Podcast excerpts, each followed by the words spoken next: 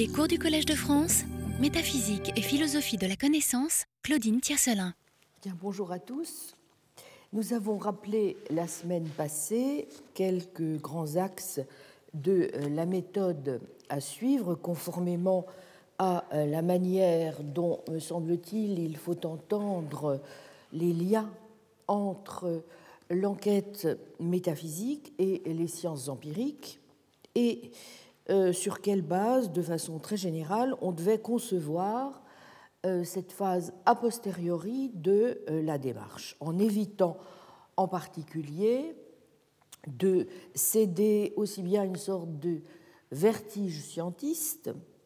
qu'à une trop forte tentation a prioriste qui nous conduirait à faire en quelque sorte de la métaphysique en apesanteur. Donc avant de tester le modèle que j'ai proposé, et en euh, commençant à le faire au contact de certains enseignements que nous pouvons euh, tirer de la chimie,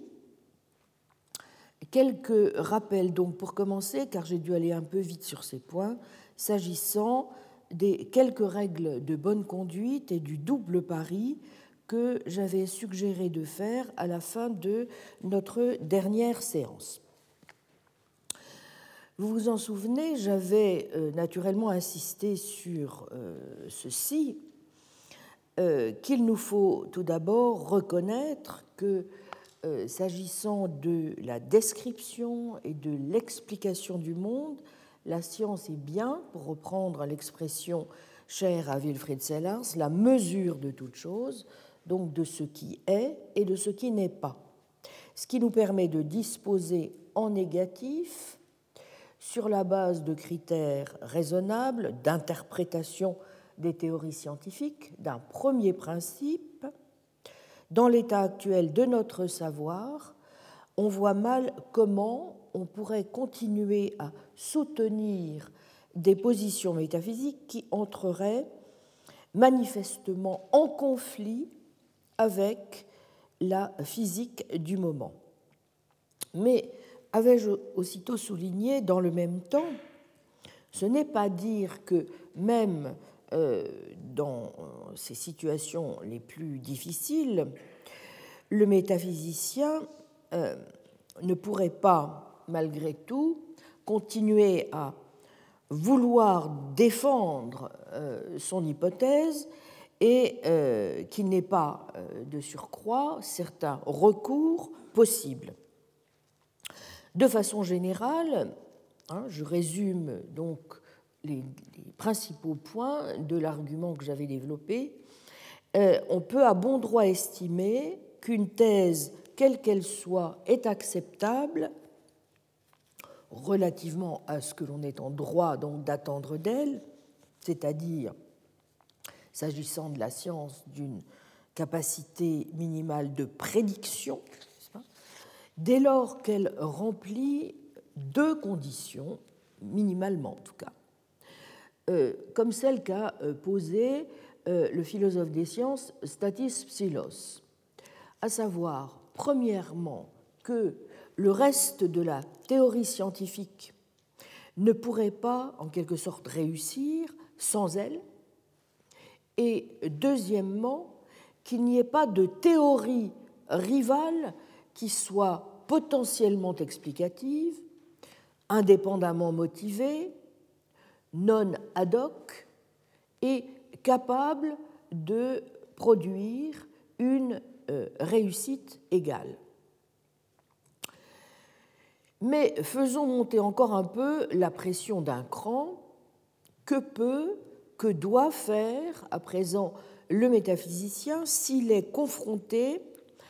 à une découverte scientifique qui semble remettre en cause la thèse métaphysique qu'il défend. Doit-il y voir une réfutation ultime de sa position ou un simple obstacle à circonscrire? Comme nous l'avons vu, et euh, j'ai repris certaines suggestions de euh, Catherine Hawley, il peut alors invoquer plusieurs stratégies. Première possibilité, il peut demander si la théorie scientifique en question est bien de fait quelque chose qui produit un succès empirique. Or, comme le montrent souvent les réalistes scientifiques, on sait que c'est assez rarement le cas, mais il faut bien reconnaître qu'en pratique, la plupart des philosophes n'ont pas l'expertise requise pour contester cela aux scientifiques. Alors, en deuxième instance, il peut s'abriter derrière soit un possible désaccord entre les scientifiques eux-mêmes sur le statut de la théorie, soit des raisons que l'on a de penser que la théorie finira elle-même par être rejetée. C'est ce qui s'est par exemple produit quand on s'est appuyé sur les difficultés rencontrées pour euh, tenter de combiner la théorie quantique avec la théorie de la relativité aux fins de justifier un certain scepticisme relativement aux conséquences métaphysiques des deux théories. Bon, admettons toutefois que la découverte en question produise bel et bien des prédictions impressionnantes, imprévues, ou que c'est à tout le moins notre meilleur guide en termes d'adéquation empirique. Eh bien alors, le métaphysicien a encore plusieurs solutions à sa disposition et plusieurs réponses possibles. En termes de solutions, tout d'abord, eh bien, premièrement, et même si cela est évidemment un petit peu artificiel, il peut toujours euh, s'efforcer d'élaborer un système de croyances englobant la métaphysique qui est la sienne, mais qui soit empiriquement équivalente au système scientifique. Bref, en combinant les éléments empiriques de la conception scientifique du monde avec sa métaphysique, ou bien en ajoutant des auxiliaires qui garantissent que là où la métaphysique diverge vraiment de la science, eh bien cette divergence n'entraîne pas de conséquences empiriques. Mais il faut en règle générale euh, aller plus loin et donc recourir à euh, ce que Catherine Hawley appelle soit un travail de SAP, undermining, plus conséquent, soit à la procédure du contre-argument.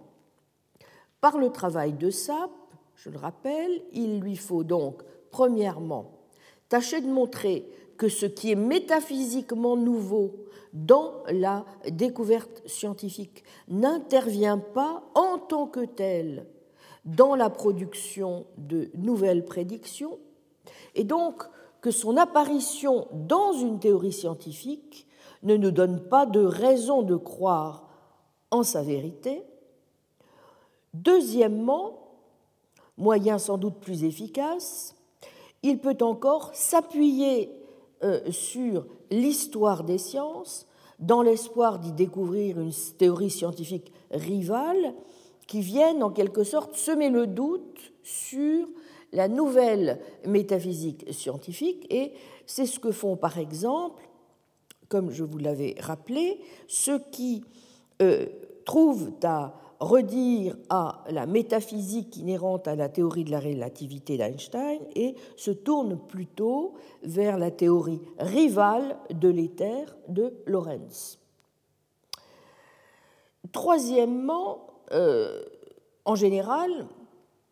cela ne suffit pas et donc il lui faudra faire plus et mieux. Et donc, euh, produire des raisons de croire que sa métaphysique à la différence de celle que promeut la nouvelle théorie scientifique, étant donné que la science ne peut pas arbitrer, lui est supérieure. Et bien sûr que ces raisons de croire sont aussi compatibles avec la nouvelle hypothèse si la métaphysique traditionnelle qui est la sienne doit pouvoir s'intégrer à la théorie scientifique, bien motivée et empiriquement adéquate. Et c'est la raison pour laquelle, n'est-ce pas, le métaphysicien doit en effet associer euh, à ce travail de sape hein, toute une série donc de contre-arguments. Il doit pouvoir montrer que la métaphysique scientifique nouvelle est certes confirmée par le rôle qu'elle joue bien dans la production de succès empiriques, mais qu'il existe des raisons indépendantes de croire la métaphysique ancienne qui, en quelque sorte, pèse plus lourd que ce renfort empirique. Évidemment, il doit, même en ce cas, être capable de montrer, une fois encore, n'est-ce pas, que la métaphysique ancienne est métaphysiquement, pardon, est empiriquement adéquate dès lors qu'a été admise l'adéquation empirique de la science en question. Donc, d'un côté, si vous voulez, les scientifiques doivent pouvoir montrer que la métaphysique scientifique nouvelle qu'ils introduisent par leur théorie intervient bien dans la production du succès empirique de la théorie, s'ils veulent pouvoir dire, n'est-ce pas, qu'elle est étayée par la science, ou bien alors, selon à qui incombe donc la charge de la preuve, le métaphysicien traditionnel, lui, doit être capable de montrer que tel n'est pas le cas. On a pu voir combien cette méthode donnait des résultats théoriques fort pertinents, appliqués par exemple à l'examen d'un supposé conflit entre la thèse métaphysique que l'on appelle le présentisme dans euh, la philosophie, euh, dans les questions philosophiques relatives au temps, n'est-ce pas, et la théorie de la relativité restreinte, mais euh, je vous renvoie aux discussions, je n'ai pas le temps évidemment ici d'entrer dans les détails, mais c'est vraiment une illustration extrêmement intéressante de la manière dont on peut, euh, sur une question très précise, vous voyez, montrer qu'il y a peut-être une, façon de contourner ce qui apparaît de prime abord comme une forme de conflit absolument irréductible. N'est-ce pas? Bien. Alors, outre ces solutions donc, que le métaphysicien a à sa disposition, il peut aussi invoquer cette fois d'autres réponses à cette mise en difficulté par le scientifique. Et premièrement, il peut lui rappeler que l'unité des sciences, somme toute, reste encore un simple idéal, que la complétude causale du physique, par exemple, n'est pas davantage réalisée et n'est donc close qu'en principe. En d'autres termes, et contrairement aux allégations de euh, certains métaphysiciens scientistes à la mode, qu'elle peut certes valoir comme une norme méthodologique, mais sûrement pas comme un principe analytique. Il peut rappeler, deuxièmement, que les résultats scientifiques ne constituent ni des verdicts, ni des réfutations, n'est-ce pas, de nos thèses métaphysiques, pour une raison fort simple, qui est que une théorie scientifique ne délivre jamais de métaphysique que ce qu'elle contenait déjà en elle de prime abord. On peut parfaitement admettre que les aspects proprement scientifiques ou empiriques des théories soient compatibles avec des thèses métaphysiques variées sans pointer plus en direction de l'une que de l'autre. Et nous avions vu la dernière fois comment, par exemple, s'agissant du changement, du concept de changement, euh, parler de changement ou de transition de phase dans un certain contexte ou de changement substantiel dans un autre suppose de s'aventurer à dire ce qui exactement change et à quels égards, quel que soit le changement dont il est question, ce qui exige, qu'on le veuille ou non, de prendre position sur ce que sont les catégories d'objets ou autres qui sont impliquées et sur ce que sont leurs conditions d'identité. Comme y insistait Jonathan Lowe, ce n'est ni la structure macroscopique des choses, ni leur simple classement en espèces naturelles qui nous permettent par exemple de dire d'emblée pourquoi le fait que l'eau se change en glace ou un tétard en grenouille correspondrait à une transition de phase alors que le fait qu'un bout de papier brûle et se transforme en cochon, en, en cendre, ou qu'un cochon soit avalé par un boa ou un crocodile par un boa, pour être dans l'actualité, correspondent à un changement de substance. Voici par exemple ce que dit Jonathan Lowe dans The Possibility of Metaphysics au chapitre Categories and Kinds, page 174, je le cite. Soit à répondre à la question de savoir si quand l'eau se change en glace, il s'agit d'un changement d'une espèce substantielle à une autre, un changement substantiel ou bien simplement un changement au sein d'une espèce substantielle unique, bref, un changement de phase. Pour le déterminer, arrêtons-nous aux caractéristiques macroscopiques pertinentes du changement de l'eau en glace. Pourquoi dans ce cas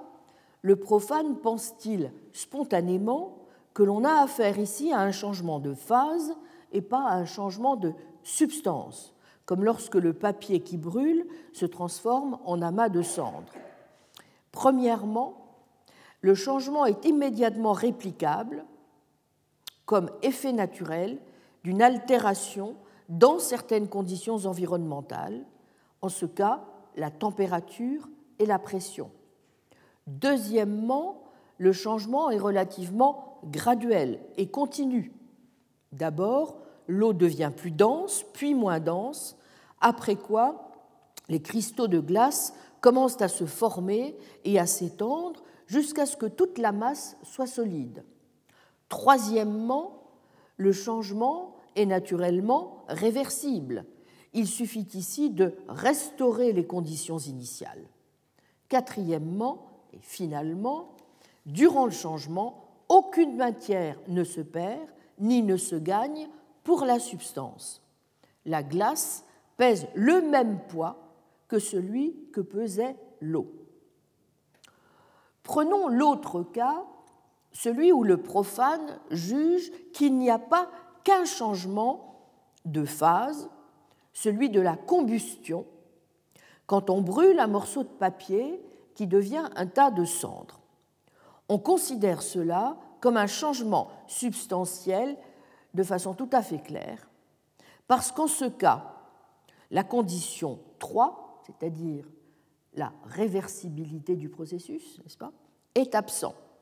Donc, je répète, le processus n'est pas réversible. Et 4, l'élément 4 aussi, est absent. Dans la combustion, il y a, pense le profane en tout cas, perte de matière, puisque les cendres sont plus légères que le papier. Ce que nous dit ici la science, c'est qu'il y a simplement redistribution de matière. C'est seulement donc à la lumière d'un cadre métaphysique a priori de catégories ontologiques qu'on peut faire la distinction entre un changement substantiel et un changement de phase, que l'on peut soutenir qu'une chenille survit en se transformant en papillon, tandis qu'un cochon ne survit pas en se transformant dans la peau du python qui le dévore. Et Jonathan Lowe conclut ni les phénomènes observables à l'échelle microscopique, macroscopique, ni l'information scientifique concernant la constitution interne des choses ne peut résoudre de telles questions en l'absence d'un guide métaphysique. Ainsi, même le fait, par exemple, que l'ADN du papillon soit le même que celui de la chenille ne peut pas par lui-même montrer que la transformation de la dernière dans le premier n'est pas un changement substantiel, pas plus que le fait que les atomes qui constituent le plomb et l'or soient de composition nucléaire différente, ne peut en soi montrer que la transformation alchimique espérée du plomb en or ne pourrait pas être un changement de phase. Les catégories ontologiques ne doivent pas être confondues avec les espèces naturelles, car les espèces naturelles ne peuvent être elles-mêmes différenciées que relativement à un cadre accepté de catégories ontologiques. La tâche du métaphysicien est d'articuler un tel cadre de catégories et de trouver une place pour y insérer les espèces, et cela passe par la détermination d'identité de leur existence. Fin de citation. Je ne suis pas sûr d'être, euh, vous allez le voir, totalement d'accord avec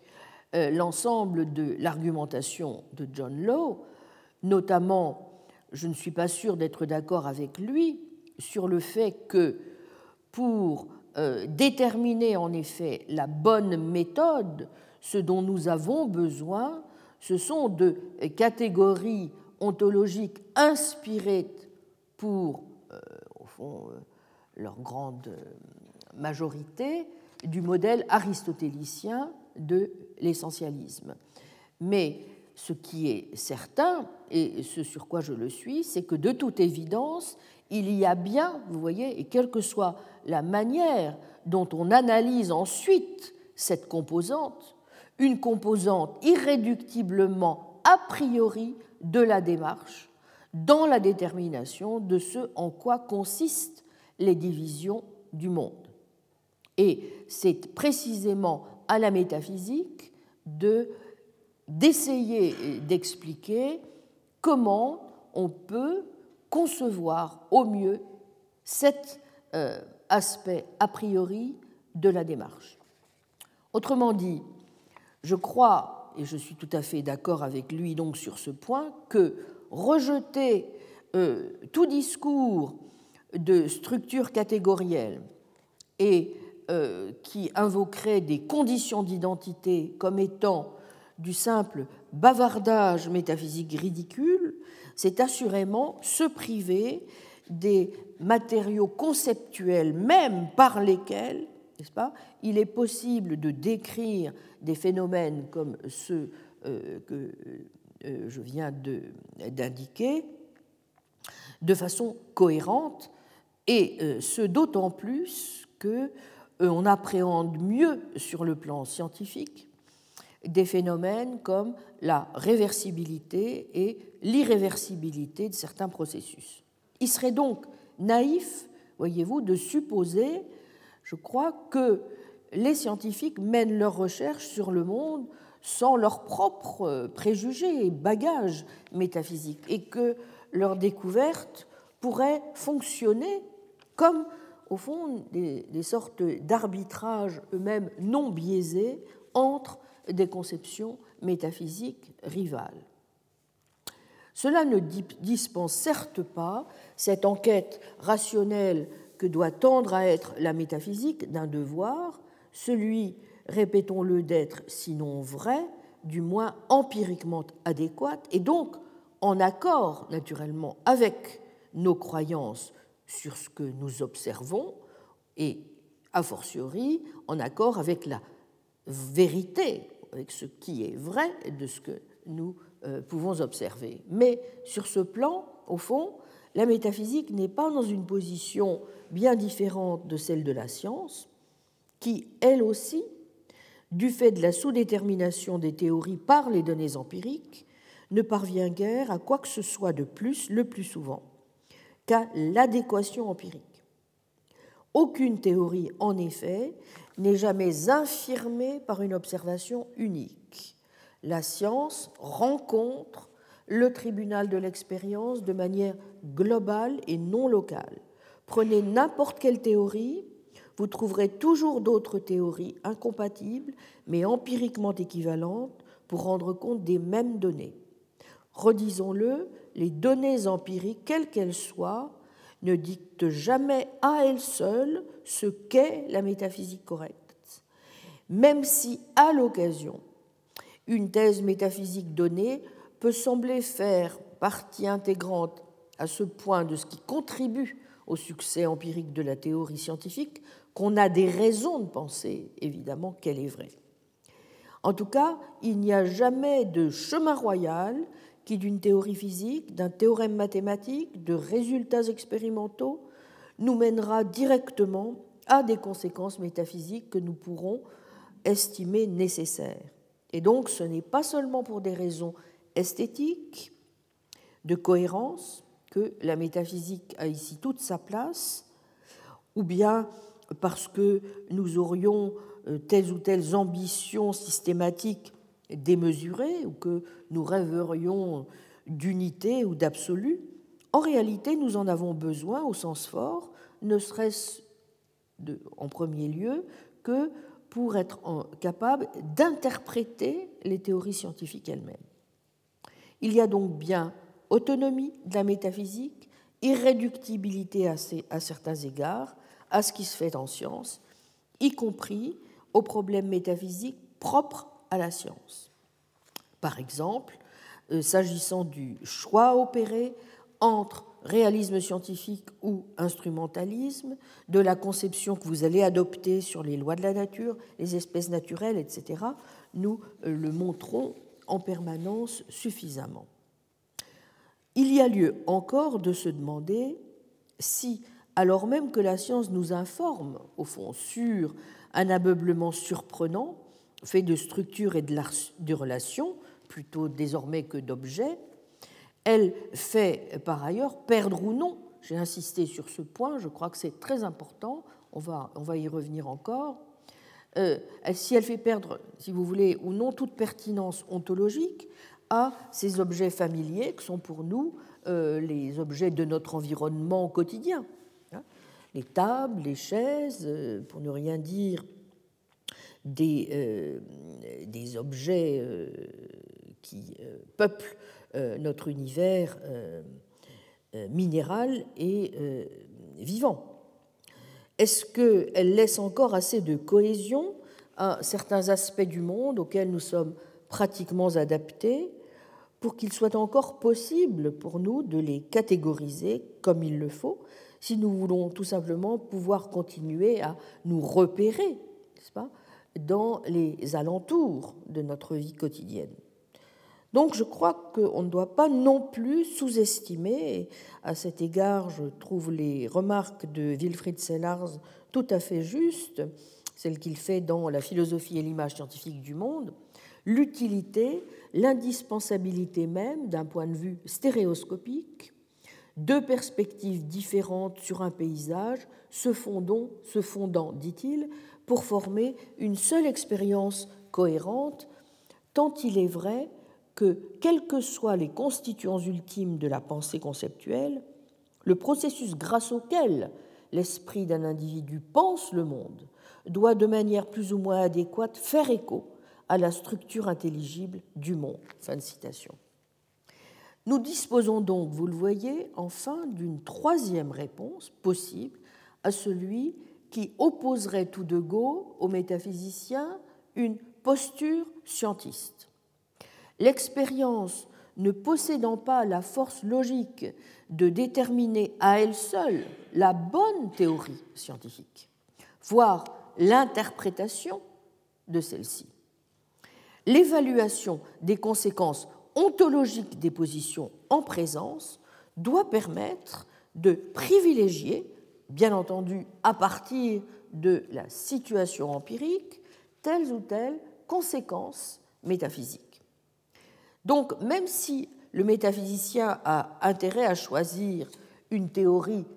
bien sûr acceptable du point de vue euh, physique et qui soit aussi la moins coûteuse possible ontologiquement parlant. Il ne faut jamais multiplier les entités plus que nécessaires, hein, selon un bon réflexe d'application du rasoir d'Occam. Hein. Euh, s'il y a donc bien en ce sens un impact de la science sur la métaphysique, il y a aussi, pour reprendre une formulation de Michael Esfeld que j'aime bien, une contrainte que la métaphysique impose à l'ontologie de la science, à savoir d'être suffisamment riche pour assurer une vision cohérente et complète du monde. Et peut-être est-ce un argument de plus, sinon à l'encontre du réductionnisme, encore que nous allons voir comment justement en chimie les choses se passent, du moins en faveur d'un réductionnisme conservatif. En nous fondant sur les engagements ontologiques exigés par la seule physique fondamentale, dont il n'est pas question naturellement de nier la position privilégiée, il est fort possible que nous ne parvenions pas à dégager une telle vision cohérente et complète et que nous n'y parvenions au contraire qu'à condition de faire place à certains engagements émanant des sciences spéciales, et donc à condition d'autoriser celles-ci à exercer une influence jusqu'à la métaphysique de la physique fondamentale. En d'autres termes, à la seule condition d'appliquer un critère de cohérence qui tienne compte de tout notre savoir scientifique. Et c'est un point sur lequel je vais revenir dans un instant en parlant de la pertinence extrême des leçons à tirer, plus qu'on ne le fait parfois, à mon sens, de cette science tellement passionnante qu'est la chimie. Ces observations m'ont conduite, à la toute fin de la séance, à faire un double pari dont j'ai donné le premier versant l'adhésion à une certaine forme de réalisme scientifique. J'ai indiqué en quoi son coût n'avait rien d'exorbitant, contrairement à ce que prétend l'instrumentaliste ou le constructionniste antiréaliste, dont je ne reprendrai pas ici les arguments, et à qui le réaliste scientifique donc peut s'opposer euh, par les arguments suivants. Brièvement, 1. S'agissant des entités postulées, il peut d'abord dire que la science tend à l'unification de ces théories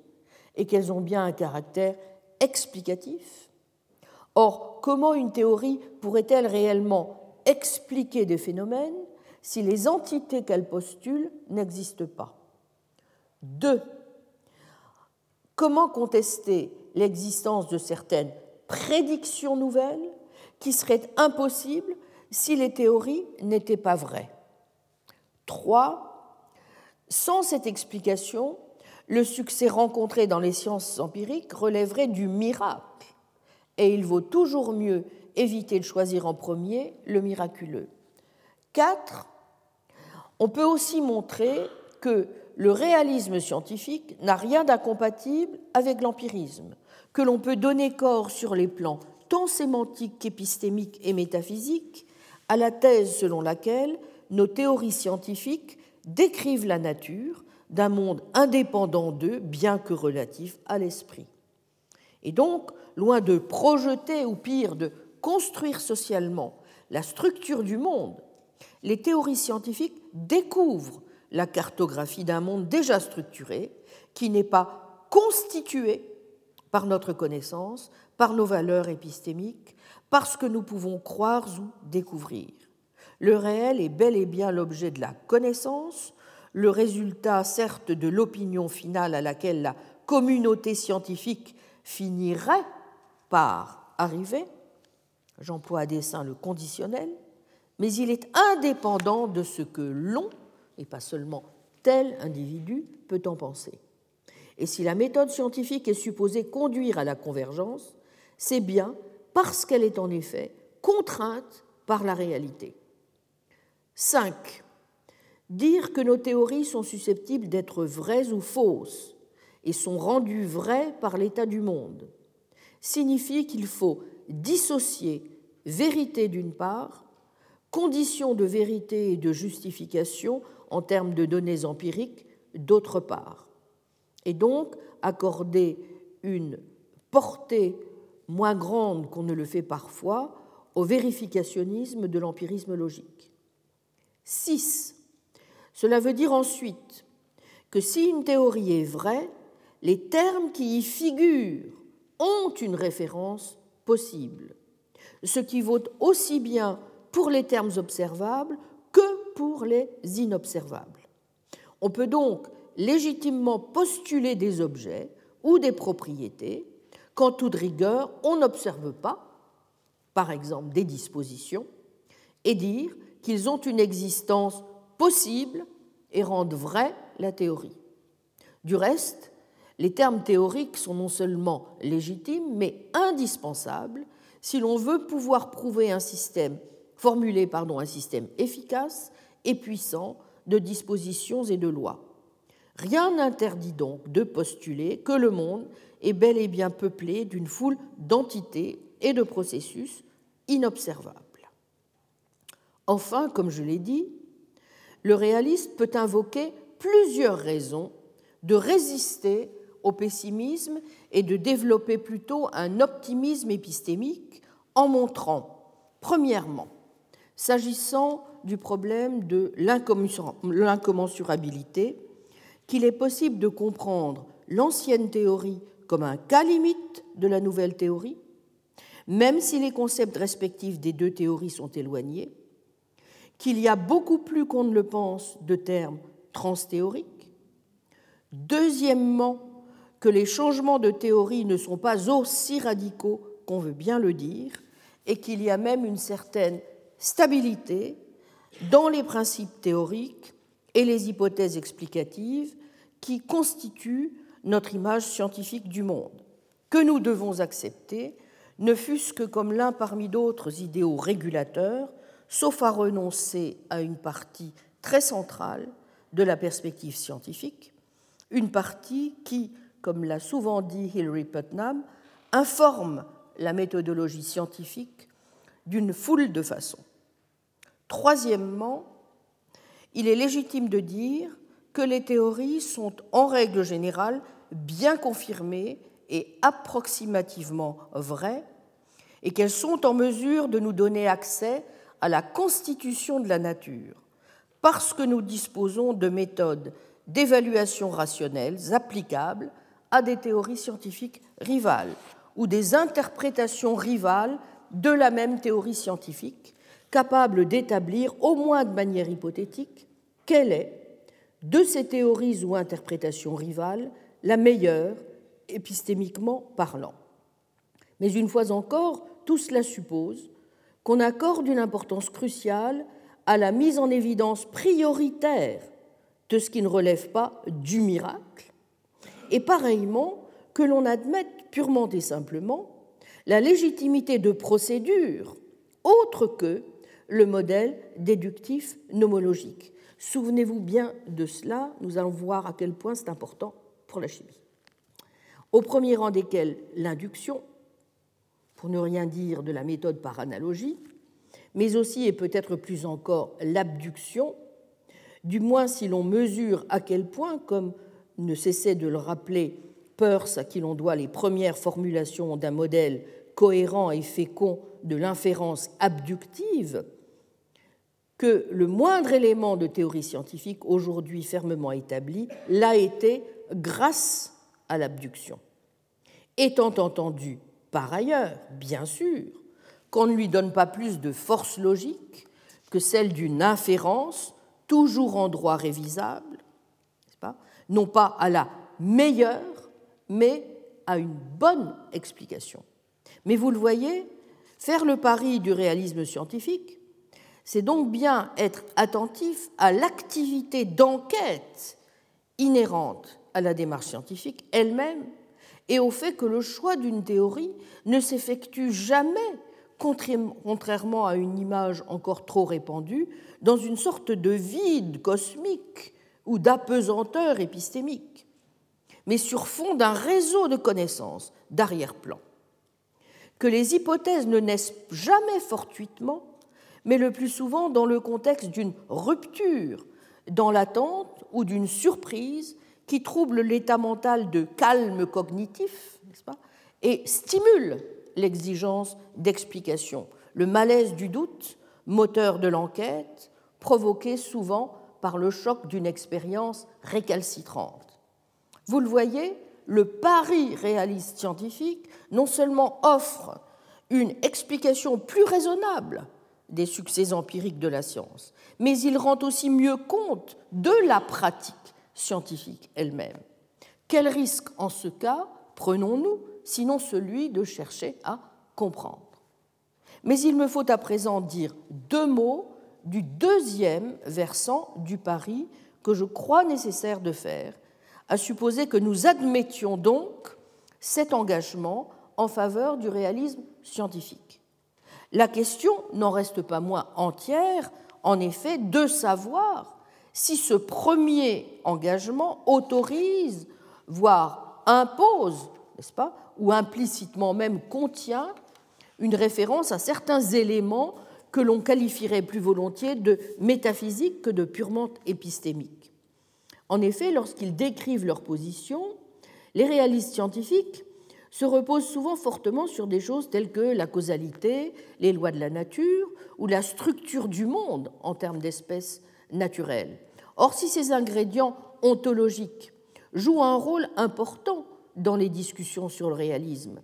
Ce en quoi consiste leur nature est généralement passée sous silence, de même que la question de savoir si le réalisme scientifique oblige directement à un engagement métaphysique, et si oui, de quel degré au juste, et avec quelle sûreté, et pas seulement épistémique. Or, être complet est une chose, être fondamental en est une autre. Et le principe de clôture causale est, nonobstant nos intuitions physicalistes, ontologiques, incontestables,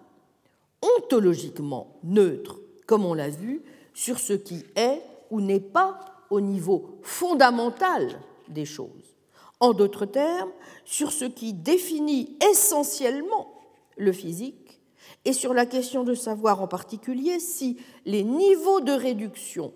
auxquels on peut consentir sur le plan de la méthode se retrouvent ou non sur le plan ontologique. De quoi est fait le monde? De plusieurs couches, strates, niveaux de réalité ou d'une seule? De plusieurs niveaux de propriété, catégoriques et dispositionnelles, les secondes étant réductibles aux premières ou uniquement de l'une ou l'autre de ces espèces. Et devons-nous, si nous voulons être sûrs d'aller au fond des choses, recourir à des essences, lesquelles, nous le savons désormais, ne se réduisent pas à de simples modalités? Or, ce n'est pas, évidemment, la seule analyse conceptuelle, ni davantage la science, qui permettront de répondre à ces questions. Dans un dernier temps, peut-on donc,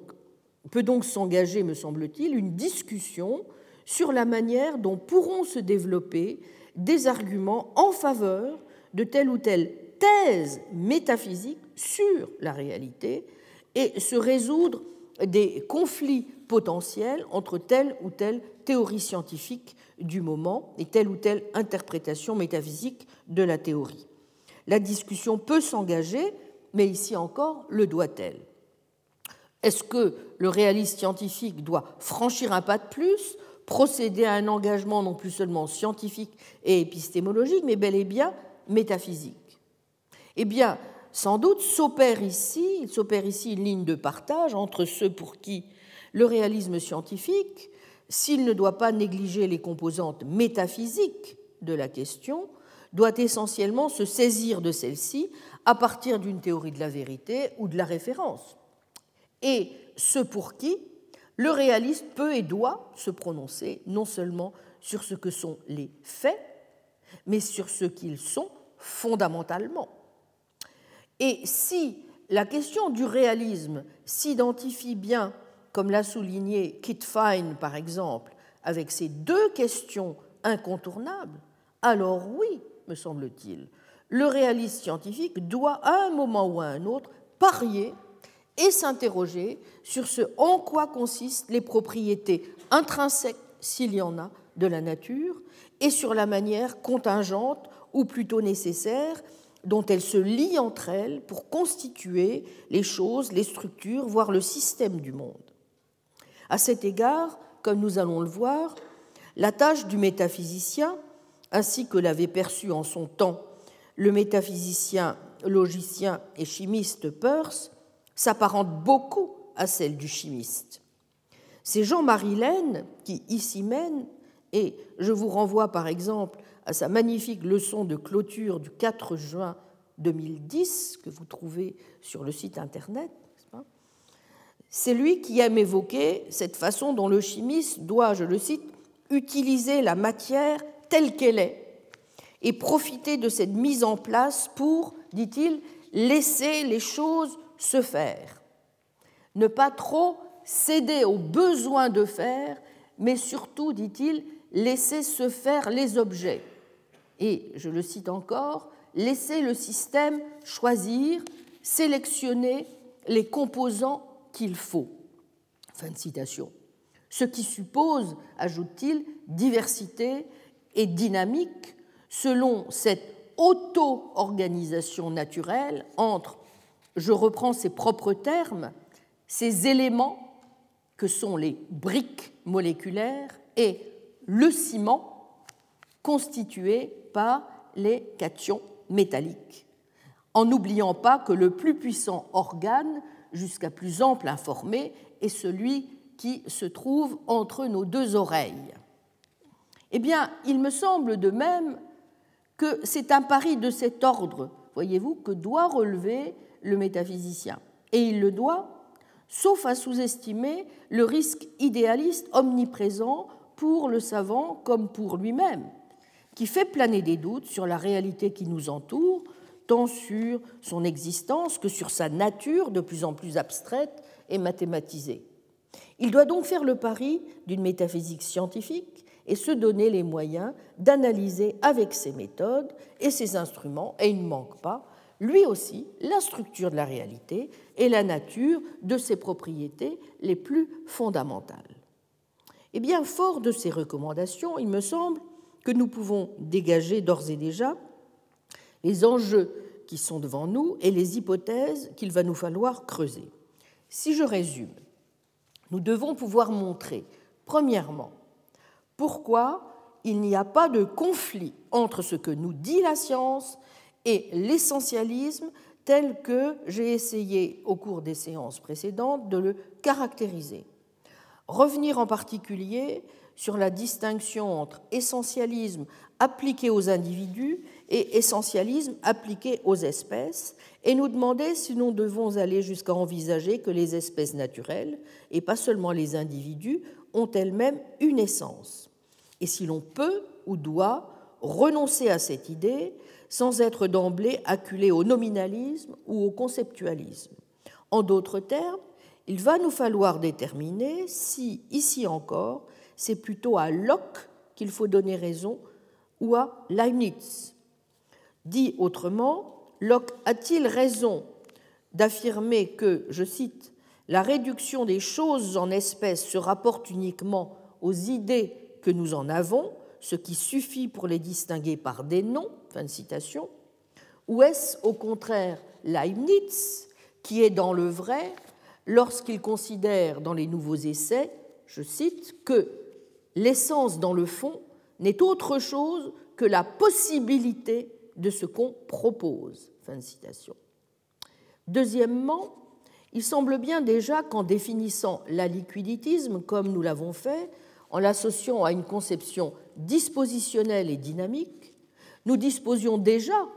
en fait, de certains critères solides de distinction entre l'accidentel et l'essentiel, si par là nous entendons ce qui permet de faire le départ entre des propriétés purement cambridgiennes, vous vous en souvenez,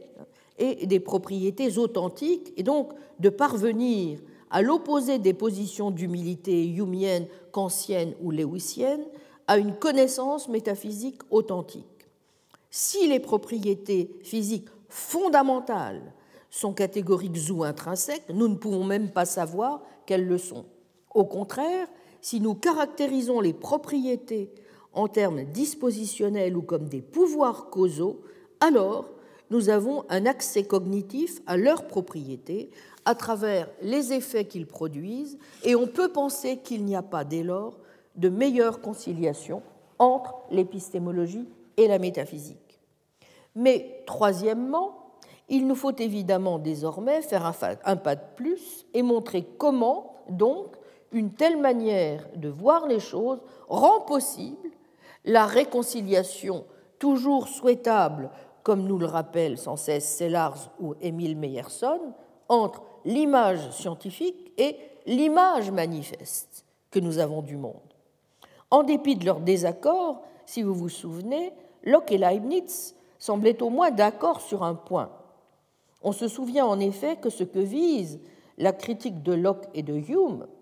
c'est l'idée d'un possible accès épistémique a priori à la nature de la réalité. Bref, c'est parce que, disent-ils, notre épistémologie serait mauvaise, l'idée d'une faculté rationnelle a priori puisse saisir euh, des espèces naturelles, cette idée euh, est mauvaise, eh bien, c'est pour cela que euh, notre métaphysique, selon eux, le serait aussi. Ce que nous a apporté l'approche essentialiste des espèces naturelles de Kripke et de Putnam, dont nous avons parlé l'an passé, c'est qu'il est, semble-t-il, tout à fait possible de défendre une forme d'essentialisme qui ne repose pas sur le principe d'une faculté a priori, pas plus qu'elle ne supposerait une approche encore a priori de l'essence à partir par exemple de l'idée de forme, comme le proposent aujourd'hui certains défenseurs de l'essentialisme, s'inscrivant davantage dans un sillage directement aristotélicien et ulémorphique. Et ici, je ne pense pas tant à Jonathan Law qu'à David Oderberg dans son livre de 2007, Real Essentialism, paru chez Routledge. Mais donc un essentialisme qui supposerait, oui, pourquoi pas, la nécessité de vérité a posteriori. En même temps, nous avons vu aussi que le modèle Kripke-Putnam euh, n'est pas lui-même à l'abri de certaines difficultés. Faut-il en ce cas y renoncer? C'est ce que pensent notamment Jonathan Law et d'autres. Nous aurons l'occasion justement de voir euh, si euh, tel est le cas. Pour l'heure, et avant de statuer sur ces difficultés, il n'est guère d'autre moyen d'y réfléchir qu'en les mettant plus directement en contact avec ce que nous disent les sciences empiriques. J'en viens donc à l'examen en commençant par la chimie. Pourquoi précisément commencer par la chimie, me direz-vous? Et pourquoi la chimie? Commençons donc à tester notre modèle au contact de ce qu'elle nous livre, la chimie. Car après tout, euh, c'est vrai, la physique ne constitue-t-elle pas la science par excellence qui devrait suffire si nous voulons pouvoir tester la validité de nos concepts? L'étude scientifique de la nature ne saurait être, ne serait-ce qu'en raison d'une étymologie non questionnée, que physique. Mais voilà, premier point, métaphysique scientifique ne signifie pas métaphysique physicaliste. La chimie, science invisible, délaissée par la philosophie, même si les choses commencent un petit peu à s'améliorer, a aussi quelque chose, et je dirais même beaucoup de choses à dire sur la réalité du monde. On pourrait même dire que s'il est une science vouée à tenir un discours sur ce que sont la matière et ses propriétés, la substance, les entités élémentaires, mon Dieu, il semble bien que ce soit elle. Science de la structure, de la réactivité de la matière, définissant des critères d'identification des substances, la chimie a certes en partie le même champ d'investigation que la physique, mais elle a, nous allons y revenir, des méthodes et des enjeux distinctifs. Par quoi j'entends que la spécificité de la chimie concerne son rôle explicatif au moins autant que ses objets. Et à certains égards, on pourrait même se demander si la métaphysique ne devrait pas être aussi, et peut-être même en première instance, une métachimie, pour ceux d'entre vous qui se souviennent aussi de certains rêves auxquels nous conviait Gaston Bachelard dans La philosophie du nom ou dans Le matérialisme rationnel, 1953, et sans aller jusqu'à invoquer, comme lui, telle ou telle notion dialectique de substance, ou réduire le réel en chimie à une simple réalisation, ce qui, au demeurant, comme l'a rappelé Bernadette Benson, ne doit pas non plus être entendu au même sens que celui auquel pourrait convier une lecture constructionniste à la Bruno Latour. Sans doute Bachelard insiste-t-il, et après tout, n'était-ce pas aussi une idée chère à Marcelin Berthelot, sur le fait que la chimie crée son objet et sur le fait que la réalisation des substances chimiques par le dispositif de connaissance est un processus d'instruction mutuelle, phénoménotechnique, pas, entre des objets et des sujets, mais c'est un point sur lequel insistent toujours euh, mes collègues dans cette, dans cette maison. Euh, nous reparlerons euh, des thèmes notamment qui sont chers à Clément Sanchez. Donc, bien entendu, dans, dans, la perspective bachelardienne, c'est parce qu'il insistait énormément sur ce point que la faculté créatrice du chimiste est pour lui quelque chose qui est proche de l'art et constitue même une manière ou un critère de distinction essentiel entre la chimie et les autres sciences naturelles et historiques. Mais euh, pour Bachelard, dans ce grand laboratoire qu'est la nature, la nature reste bien un composant technique en quelque sorte de la chimie. Elle reste l'auxiliaire du chimiste. Comme je viens de le dire, il faut donc se méfier d'une lecture qui viserait trop pas, à réduire la perspective de Bachelard à une perspective, euh, comment dire, euh, totalement, si vous voulez, constructionniste. Comme je viens de le dire, parmi les points de méthode auxquels il nous faut être attentifs dans notre questionnement sur les relations entre science et métaphysique, il y a celui de la question de l'unité de la science, qui n'est encore qu'un idéal, et le principe corrélatif de clôture causale du physique. La chimie, la biologie,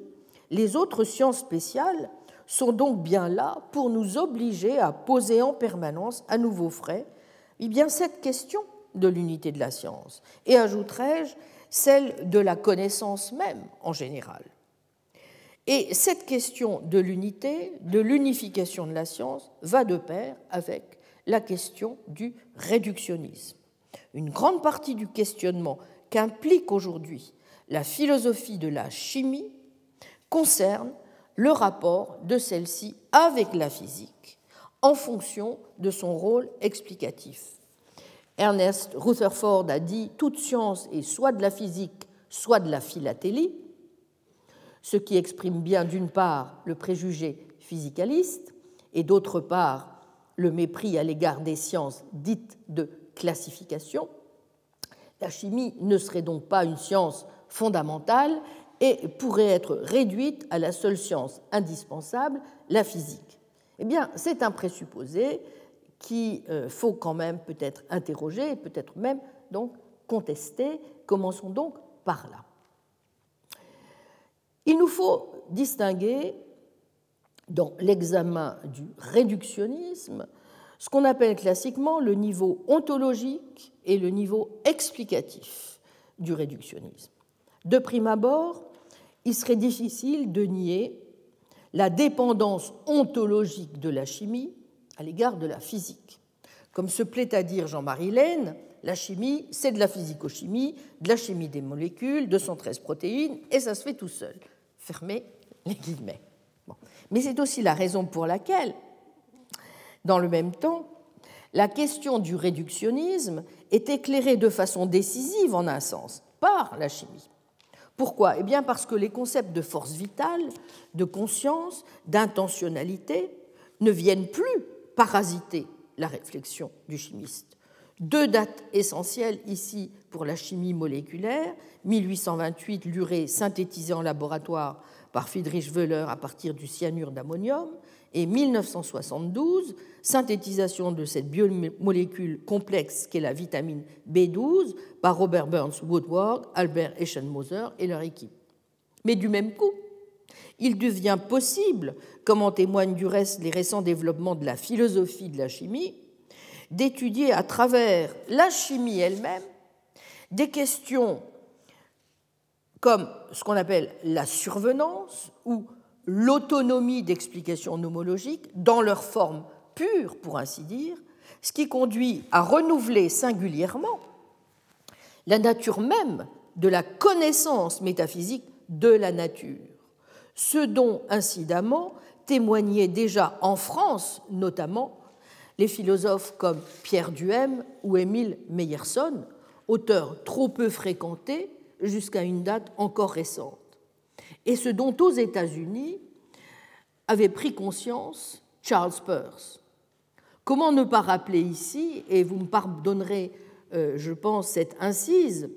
puisque nous célébrons cette année le centenaire de sa mort, que ce chimiste de formation, doublé d'un logicien qui aura marqué de son empreinte l'histoire de la logique contemporaine et d'un métaphysicien tout aussi génial, est celui-là même qui propose de parler de schémologie pour désigner la science des genres de matière, qui se donne pour objet la description et l'identification de leurs propriétés et de leurs formes, celui pour qui encore la logique elle-même doit se concevoir comme une pratique classificatoire et même inductive, à l'instar de la chimie, donc euh, avec pour objectif de produire une table des catégories comparable au tableau des éléments de Mendeleïev. Celui qui va analyser les structures logiques, c'est-à-dire les arguments valides pour connaître leurs éléments, les signes et les lois des relations entre ces éléments, à l'instar de ce que fait le chimiste pour les relations entre structures chimiques, au fin de connaître leurs éléments et les lois des relations entre ces éléments. Celui encore qui, s'inspirant des lois peu prescriptives de la chimie, compare l'observation des graphes logiques à celle des abeilles ou des cristaux, à peu près à la même époque où en France, et ici même, le chimiste Grégoire Wiroubov, dont je vous rappelle les dates, 1843-1913, soit un an avant la mort de Peirce, rédige son important manuel pratique de cristallographie 1889. Peirce est aussi celui qui, faisant un sort particulier aux observations du chimiste, note que de même qu'une seule observation suffit en mathématiques, ce peut fort bien aussi être le cas en chimie, en raison de l'uniformité des réactions, faisant du même coup, vous le voyez, chanceler, bien avant qu'il n'en soit question, avec des auteurs comme Quine ou Putnam, les limites entre sciences empiriques et sciences a priori, tant il est vrai, dit-il, que, je le cite, l'observation et la construction logique, qu'elles soient externes ou imaginaires, occupent la place des expérimentations sur les choses réelles que l'on réalise dans la recherche physique et chimique. C'est Peirce encore qui, réfléchissant aux incidences que peut avoir sur notre conception des lois et du hasard, la thermodynamique et les lois de l'aléatoire qui commencent à fasciner la communauté scientifique, comprend que les lois de la chimie, les frictions et résistances, la conduction de la chaleur notamment, mettent en jeu un nombre de molécules si immense que, dit-il, le hasard avec elles est omnipotent, et envisage alors l'action d'un hasard absolu dans l'univers en concurrence avec des lois elles-mêmes conçues comme souples ou conditionnelles sur le mode de Woodby, concevant ainsi la possibilité de fluctuations aléatoires dans un système à l'équilibre neuf ans avant que Poincaré ne formule son théorème de récurrence, théorème qui, comme on le sait, utilisé par Zermelo en 1896 pour souligner les limites du mécanisme, révélera une contradiction entre le comportement déterministe des systèmes de particules et la deuxième loi de la thermodynamique. C'est Peirce, enfin, ainsi que j'ai souvent eu l'occasion de le montrer, et comme l'a analysé en détail Jean-Marie Chevalier dans son beau livre paru l'an dernier, L'empreinte du monde, essai sur les formes logiques et métaphysiques, c'est Peirce donc qui, s'inspirant une fois encore de la chimie, s'appuie sur un mode de description permettant de classifier selon la forme du phanérone, tant il lui semble, n'est-ce pas, euh, en dégageant donc, vous voyez, en s'inspirant de, la chimie euh, et en développant ce qu'il appelle une phanéroscopie, pas, hein, phénoménologie sur la base donc euh, du modèle chimique, puisque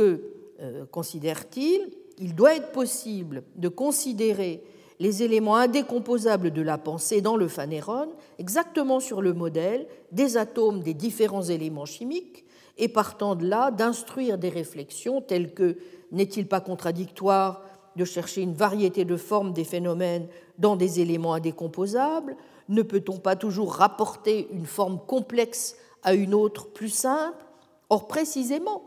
si nous sommes attentifs à la chimie, elle nous démontre que non. Ce serait certes le cas s'il s'agissait de formes internes, mais des éléments indécomposables peuvent fort bien revêtir des formes externes différentes, ainsi des valences atomiques. C'est pourquoi les valences deviennent la base de la classification catégoriale persienne, les relations logiques elles-mêmes n'étant plus pensées désormais que sur le modèle de liaison atomique. Assurément, en tout cas, pour en revenir à la question de l'autonomie ou non de la chimie par rapport à la physique, à partir des années 1920,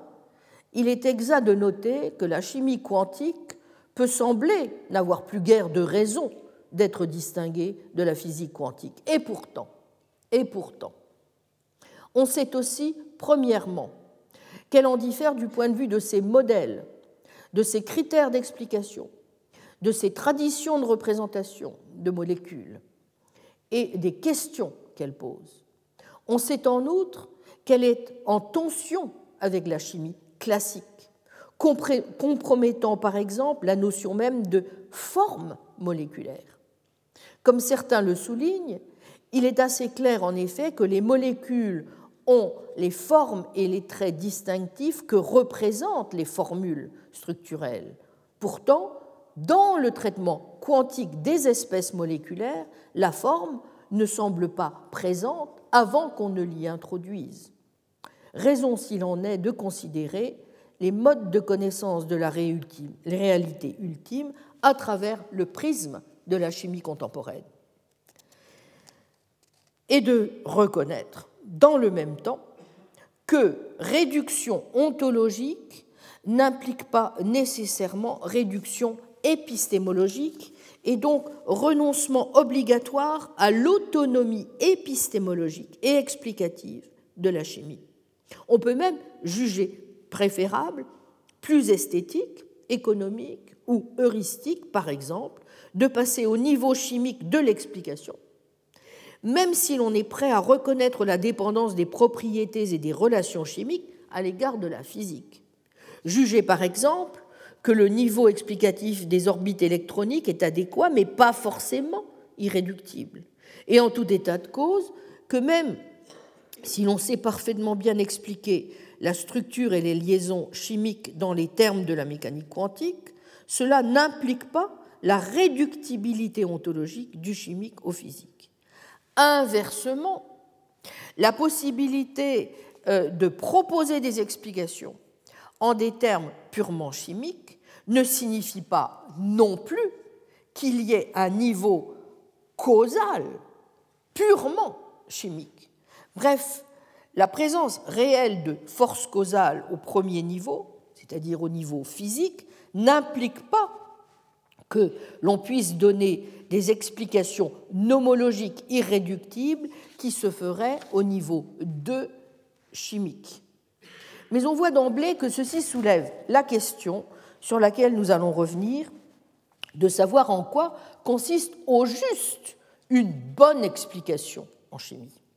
En particulier, pouvons-nous réduire la chimie à la description qu'en livre le paradigme fondamental de la physique actuelle, la mécanique quantique, ou bien la chimie a-t-elle des lois qui lui sont propres? C'est une question sur laquelle s'est beaucoup penché en particulier Rom Haré. Or, on sait quelle est la boîte à outils première du chimiste. Pour reprendre des termes que continuent à utiliser mes collègues Clément Sanchez, ou pas plus tard qu'en janvier dernier dans sa leçon inaugurale, Jean-Marie Tarascon, qui parlait à son propos de règles à calculer ou de règles du tailleur. C'est, et cela euh, euh, vaut aussi bien pour le chimiste donc des matériaux hybrides que pour le chimiste du solide, le système périodique des éléments. Or, d'un point de vue physique, le système périodique des éléments n'est pas une loi. On peut certes faire des prédictions sur la périodicité de manière déductive, aussi infailliblement qu'avec les lois de la mécanique newtonienne, même si l'on peut d'une certaine manière procéder la déduction théorique du tableau périodique des éléments à partir de la mécanique quantique, mais est-il légitime de considérer la loi périodique comme une loi de la chimie à part entière et donc comme étant explicativement irréductible? En particulier,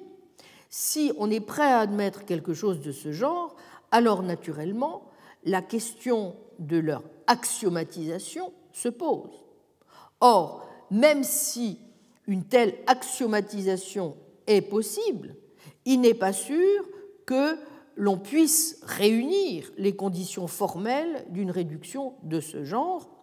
ce qui faisait dire par exemple à Mario Bunge que la réduction du concept de composition chimique à la physique est illusoire. Ce qui est physique dans un système chimique, ce sont les composants, non pas le système, qui possèdent des propriétés émergentes additionnelles. Donc même si l'on peut invoquer une dépendance des relations chimiques relativement aux relations physiques, dans certains cas, il est vrai aussi qu'on perd purement et simplement l'explanandum si l'on tente une réduction à la physique. Auquel cas, peut-être euh, faudrait-il non seulement préférer le niveau chimique de l'explication, mais considérer que ce niveau est indispensable tout simplement si on veut pouvoir formuler une explication scientifique digne de ce nom. Vous voyez qu'il importe bien en tout cas de prendre la mesure de ce que l'on entend par réductionnisme. Supposons que vous disiez que les entités, les entités de la chimie se réduisent à celles de la physique vous pouvez en tirer deux conclusions assez différentes.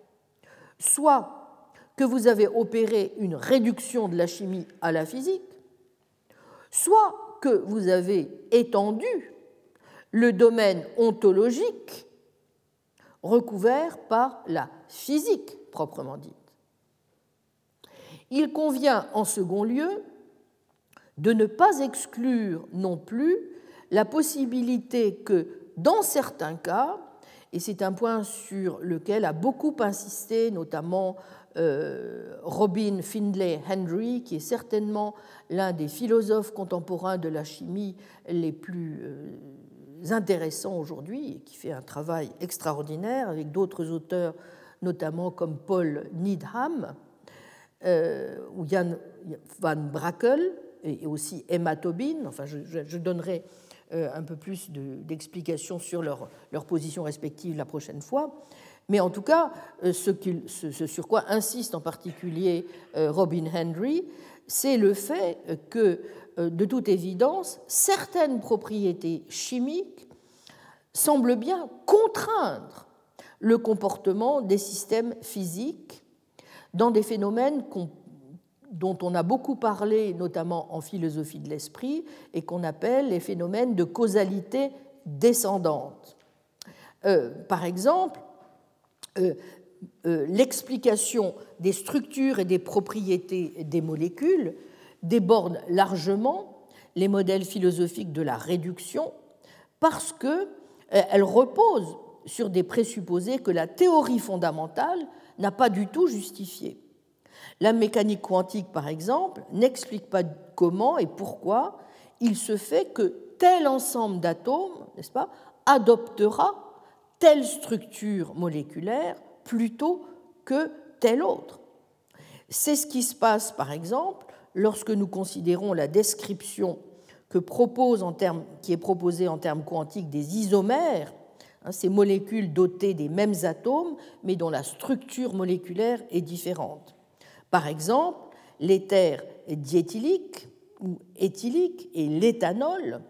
ont un certain nombre de propriétés en commun. Néanmoins, ce sont des molécules très différentes. L'éthanol, par exemple, est extrêmement soluble dans l'eau, tandis que l'éther diéthylique n'est que partiellement soluble dans l'eau. L'éthanol bout à 78 degrés 4, tandis que l'éther diéthylique bout à 34 degrés 6. Boire de l'éthanol risque fort de vous intoxiquer, alors que si vous buvez de l'éther diéthylique, rien de tel ne se produira. Or, comme la mécanique quantique ne peut pas dire pourquoi une collection d'atomes donnés adoptera, vous telle ou telle structure moléculaire et ensemble de propriétés chimiques, cela semble bien vouloir dire, comme euh, le, remarque euh, Henry, qu'on ne peut retrouver les propriétés chimiques à partir des seules propriétés dégagées en termes quantiques. Ce qui est une autre manière de dire que même si les concepts de la chimie sont fondés dans la physique, dans la mesure où ces entités sont microphysiques, ces entités peuvent fort bien avoir des pouvoirs causaux qui transcendent les lois de la physique. Bref, pour décrire ce qui se joue à l'interface entre la physique et la chimie, et Dieu sait si, comme le rappellent toujours les chimistes, c'est l'interface qui importe. Hein, euh, Clément Sanchez le rappelait encore, à quel point c'était important de montrer ce qui se passait à l'interface du chimique et du biologique, n'est-ce pas? Et pourquoi il n'y avait pas si on voulait rendre compte, par exemple, des potentiels des matériaux hybrides, n'est-ce pas, dans la chimie des matériaux hybrides, il n'y avait pas lieu de euh, procéder à des distinctions drastiques en ce qui relèverait du minéral et de l'organique, mais j'en reparlerai la fois prochaine, n'est-ce pas? Mais évidemment, c'est toujours à l'interface, n'est-ce pas, que qu'ont lieu les connexions intéressantes, les interactions intéressantes toutes les procédures d'auto-assemblage qu'évoque aussi si souvent euh, Jean-Marie Laine, n'est-ce pas? Donc c'est vrai que c'est là, à l'interface, n'est-ce pas, que, euh, que les choses importent. Et donc, si c'est si bien à l'interface que se joue l'essentiel en chimie, alors ce n'est peut-être pas au physicalisme réductionniste, vous voyez, et encore moins évidemment éliminatif, qu'il vaut mieux se référer, comme modèle d'explication, mais plutôt à des concepts comme ceux d'émergence ou de ce qu'on appelle la survenance, c'est-à-dire euh, cette relation qui se définit comme une relation de dépendance systématique asymétrique, au sens suivant où l'identité des composantes microscopiques implique l'identité des propriétés macroscopiques, mais où la réciproque n'est pas vraie. Ce qui permet de dire à la fois que la chimie, et nous le verrons, c'est pourquoi j'y insiste un peu aujourd'hui, car cela vaut aussi pour les systèmes biologiques, est certes bel et bien régie uniquement par des lois physiques, mais que l'on ne peut tout de go invoquer, par exemple, une réduction de la chimie ou plus généralement des sciences spéciales à la mécanique quantique. C'est l'une des raisons sur lesquelles s'appuient aujourd'hui certains, par exemple Van Brakel, pour refuser une lecture trop réductionniste des choses. Le mieux, dit-il, pour sa part, c'est de défendre ce que euh, le philosophe du langage Donald Davidson appelait une forme de monisme anomale. Au fond, considérer, si vous voulez, qu'il y a plusieurs types de discours et de description possible du monde, mais que le monde, grosso modo, est fait d'un seul type de choses ou d'état de choses. On sait qu'il ne peut y avoir de causalité autre que physique. Le principe de clôture physique Il n'y a de relation causale ou nomique entre des événements que sur le plan de la physique. On ne peut donc, métaphysiquement parlant, invoquer des connexions ascendantes. Si on en tient, par exemple, pour l'émergentisme, ni descendantes pour le réductionnisme, et encore moins invoquer une unification métaphysique des niveaux. En revanche, libre à nous de recourir à certaines descriptions et à certains modèles, ce dont les chimistes ne se privent pas lorsqu'ils utilisent les modèles moléculaires de la mécanique quantique en faveur, par exemple, de la causalité descendante pour évoquer des faits, des lois chimiques qui déterminent des faits et des lois physiques. Cela permet aussi de considérer les descriptions des molécules ainsi effectuées comme, au fond, une forme de marque de l'autonomie de la chimie, même si celle-ci reste survenante donc, sur la physique. Dernière remarque enfin, s'agissant de la question du réductionnisme. Celui-ci, comme on le sait, et Jean-Marie Laine l'a suffisamment illustré ici, ne vaut pas seulement pour les liens entre la chimie et la physique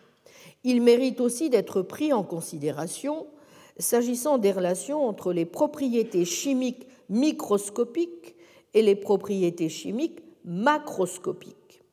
Il y a une chimie moléculaire et il y a une chimie macromoléculaire ou macroscopique.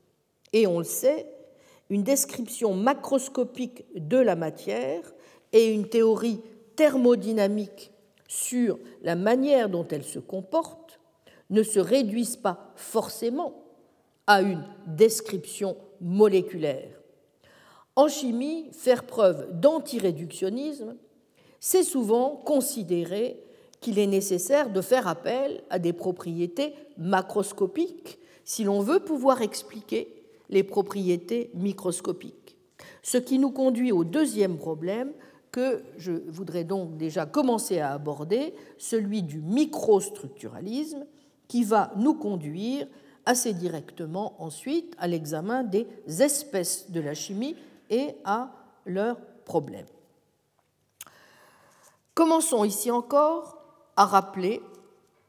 le choix pertinent de la chimie pour l'examen des espèces naturelles. Comme je l'ai dit, toutes les sciences en un sens, divisent les particuliers qu'elles étudient en espèces ou sortes de choses. Dire d'une espèce qu'elle est naturelle, c'est dire qu'elle correspond à un regroupement ou à un ordre qui ne dépend pas de nous. Et nous avons tendance à supposer que la science réussit à révéler ce que sont ces espèces. La chimie, en ce sens, nous révèle les secrets de la matière. Et comme je l'ai dit, le pari du réalisme scientifique est de considérer que si et quand tout va bien, les classifications et les taxonomies qui ont cours dans les sciences correspondent à des espèces réelles dans la nature, et que c'est l'existence de ces sortes de choses réelles et indépendantes qui nous permet de justifier nos inférences et pratiques scientifiques. Assurément, on peut trouver dans toutes les disciplines scientifiques des exemples frappants d'espèces naturelles. Nous allons en trouver en biologie, en anthropologie aussi. Mais, comme l'observent tout à fait justement Alexander Bird et Emma Tobin dans l'excellent article euh, qu'ils ont écrit pour euh, l'encyclopédie euh, Stanford de philosophie consacrée à la question des natural kinds, il est exact de considérer que la chimie apparaît de prime abord comme la discipline par excellence qui nous fournit en abondance des exemples paradigmatiques d'espèces. Les éléments chimiques. Et on peut aussi considérer que les composés chimiques tels que H2O, sont également des espèces de matériaux naturels, en quelque sorte. Et même si la question reste ouverte de savoir si on peut considérer comme des espèces naturelles des espèces qui ont été fabriquées par l'homme, comme c'est le cas de l'acide ascorbique synthétisé artificiellement, la vitamine C,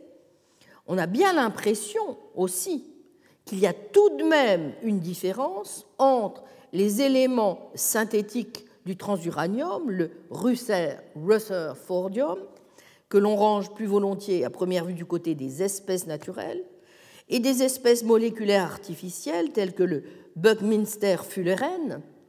molécule sphérique en C60 de la famille des fullerènes C2N. Les espèces de la chimie ont ceci pour elles, à première vue, un peu comme les atomes ou les galaxies, d'être stables, de ne pas être soumises, comme c'est le cas d'autres espèces en biologie, mais aussi en économie, en, sociologie, à des mutations, comme les virus, à des évolutions, fonction des normes et des pratiques, n'est-ce pas, euh, que vous pouvez rencontrer en sociologie ou en économie. Et elle présente encore un autre intérêt pour le métaphysicien qui réfléchit à ce qui a trait aux questions euh, liées aux espèces naturelles et à ce que veut dire le fait d'appartenir à une espèce, n'est-ce pas? C'est-à-dire qui se demande non seulement si ces espèces sont naturelles, mais si elles ont éventuellement une essence, ou encore si ce sont des entités ontologiques fondamentales, ou dérivées, ou réductibles à d'autres entités. Questions qui, nous l'avons vu, ne vont pas du tout de soi, puisque, au fond, s'agissant du premier problème, il est toujours devant nous. S'agissant de savoir, par exemple, si les espèces auxquelles se réfère la science correspondent dans la nature à des espèces naturelles,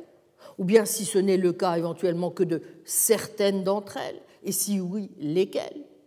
et quelles autres sont éventuellement conventionnellement fixées par nous plutôt que par la nature, et pourquoi, sur la base de quels critères, n'est-ce pas?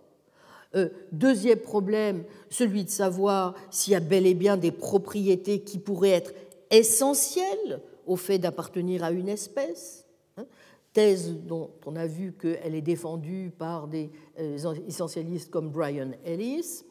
euh, ou par moi-même jusqu'à un certain point, n'est-ce pas